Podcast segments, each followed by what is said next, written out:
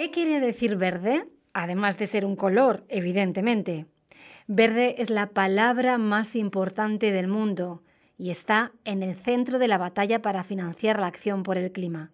Tenemos que entender qué es realmente el medio ambiente y qué va a frenar realmente el cambio climático, y de esta forma podremos encontrar financiación para pagarlo. Si es realmente verde, entonces ayudará a salvar a la humanidad, Aquí encontrará información sobre el tema, gracias a nuestro diccionario de finanzas verdes. Soy Mercedes Landete y esto es Soluciones para el Clima del Banco Europeo de Inversiones. El círculo virtuoso. Historia de la eliminación de los residuos de nuestra economía lineal. Glosario. Economía circular, economía lineal, ecodiseño de la cuna a la cuna. Economía compartida. Solo en la Unión Europea se producen unos 2.500 millones de toneladas de basura al año, de los que un 38% se recicla, mientras que el resto se deposita en un vertedero o se incinera. No todos son residuos industriales. Cada persona en Europa produce por término medio media tonelada de residuos al año. Estos residuos tienen efectos negativos en nuestra salud y en el medio ambiente y son costosos de gestionar. Son la prueba de que no estamos usando con eficiencia los recursos finitos de la Tierra. La economía lineal basada en el modelo de extraer, fabricar, usar y tirar no funciona. Estamos extrayendo materias primas a un ritmo tan rápido que no hay forma de reponerlas. Y ya estamos teniendo problemas para extraer algunas materias primas fundamentales cuyas fuentes están bajo presión constante. Al mismo tiempo, la cantidad de residuos no para de crecer. Se prevé que la generación mundial de residuos aumente un 70% de aquí a 2050. En ese mismo año, los científicos prevén que en el océano habrá más plástico que peces. La humanidad está a punto de experimentar un cambio fundamental en su forma de pensar, comportarse y consumir. El reciclaje no será suficiente. La solución es la economía circular. La economía circular toma la línea de la economía lineal, la corta y forma con ella un círculo. El primer paso es eliminar la extracción excesiva de materias primas utilizando materias primas secundarias, recuperadas de productos existentes. Los productos deben diseñarse de forma que al final de su vida útil puedan actualizarse, repararse o fabricarse de nuevo. También deben ser más duraderos y resistentes. Esto es lo que se llama ecodiseño. En la economía lineal, las empresas extraen recursos naturales, fabrican algo con ellos y pasan el producto a los consumidores para que lo utilicen y finalmente lo desechen. En una economía circular, los productos y los procesos industriales se rediseñan y definen de modo que los recursos se mantengan en uso en un flujo perpetuo.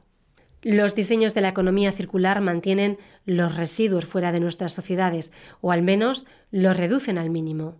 Por ejemplo, la empresa francesa Phoenix ha creado servicios digitales que permiten a sus clientes optimizar la venta de alimentos próximos a su fecha de caducidad. Ponen en contacto a los minoristas con organizaciones benéficas que necesitan donaciones de alimentos. Además de ahorrarse el coste de pagar a alguien para que se deshaga de los residuos, las empresas pueden beneficiarse de incentivos financieros, como créditos fiscales, cuando donan a entidades sin ánimo de lucro. En Francia, Phoenix gestiona actualmente el 5% de todas las donaciones de alimentos, es decir, el equivalente a 100.000 comidas y 50 toneladas de residuos que se pueden evitar cada día.